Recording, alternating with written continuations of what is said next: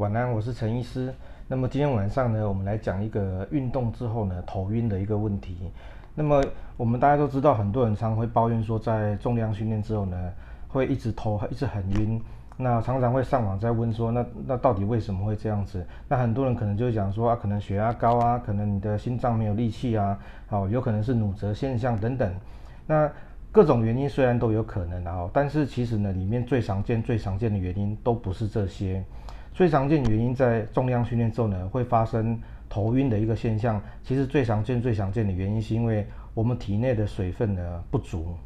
好，那这这个怎么说呢？我们都知道说，在重量训练的时候，因为你肌肉反复在出力嘛，好，血液里面会把很多的血呢，就会带到我们的运动的肌肉里面去。那大家都知道这个效应。存在，可是这个效应到底影响的程度有多少？哎，确切数字很多人可能都讲不清楚。那我们这边呢，可以给大家看一篇比较早期一点的研究，因为这个观念并不是新的，早期的研究其实就告诉我们很明确的一个数字。那这边给大家参考一下，在一九九五年的时候呢，在美国运动医学的一个生理学期刊，好，这边就有研究了一些受试者，哦，做蹲举的一个运动，来看看他们在运动前啊，刚运动完的时候。运动完十五分钟、三十分钟、四十五分钟，分别去测量他的那时候的血量，还有肌肉的容量的一个变化，哦，肌肉的体积大小的一个变化，来判断说，啊，经过这样子的一个运动之后呢，到底真正你的身体的血量会损失多少？哦，那这边给大家快速的看一下结果，就是在这个运动，他们采用的运动的测试的条件是蹲举。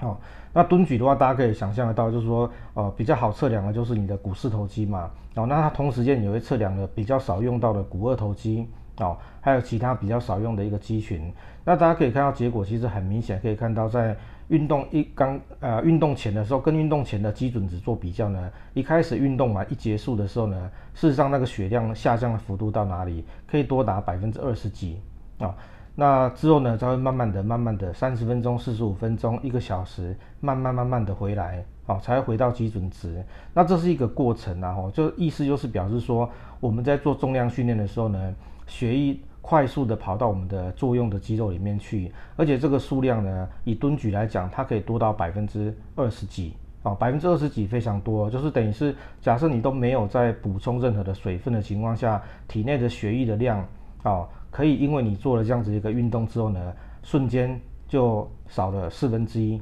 哦，那我们正常人体如果少了四分之一的血，就是你什么都没做情况下，你的血液里面的水水分呢，如果突然间只剩下原来的百分之七十几，好，就少掉四分之一的话，基本上你一定会遇到的状况，可能就是心跳会加快，心脏会无力。啊，还有我之前有提过一个观念，就是我们的 preload 好减少，就心脏的回血量变少了。好，心脏回血量变少之后呢，你在从事运动，就同样在训练的时候呢，你也会感受到全身会乏力，没有办法出力。好，这也就是为什么我们常常会强调的事情，在运动当中补充水分很重要，要非常积极的补充水分，甚至比较讲究一点的人的话，可能在运动前在暖身的时候呢，就开始在大量灌水。他们这个就是为了预备等会做激烈的运动的时候呢。哦，因为我们的血液里面的血的水量呢，快速的跑到肌肉里面去的时候，这个时候你在喝水，理论上补补充是会有点来不及的。运动经验很多的一个运动员，他们可能会觉得这个效应呢，他可以忍受，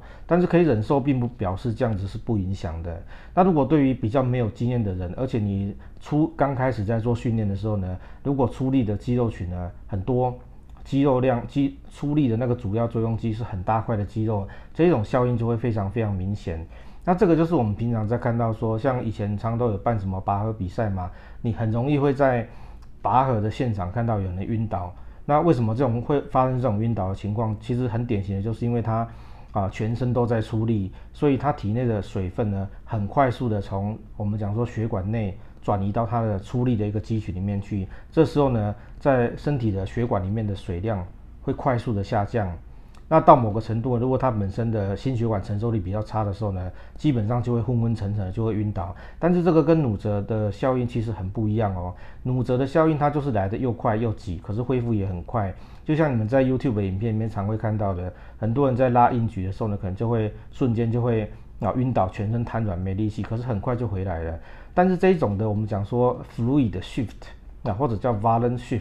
啊，就是身体内的血管内的水分呢，快速的转移到肌肉里面去，这种晕它会一直持续哦，啊，持续时间至少是好几十分钟。哦，好，所以这个大家要记得，其实运动里面常见头晕的情况呢，啊，都不是我们平常讲说的努折现象，啊，或者说我们讲到体力太差，哦，血压太高，其实大部分都不是。其实最常见、最常见的会晕的原因呢，是来自于我们体内的，啊，讲说水分的分布呢，发生了一个急性的一个改变，而你的身体的承受力呢，跟不上，啊，或者你的补充跟不上，好，所以这个就回归到我们之之前最早提的，就是。啊，运动里面水分补充是最重要的。那要积极的在运动前，甚至在暖身的时候呢，就开始大量的一个补充，才能够跟得上你在待会在做训练的时候呢，一个急性的一个体液的一个分布的改变。好，那么今天是一个跟大家介绍一个算是不是新的一个观念啊，因为这个其实在一九九五年嘛，哦，现在都二零二一年了嘛，其实这个是。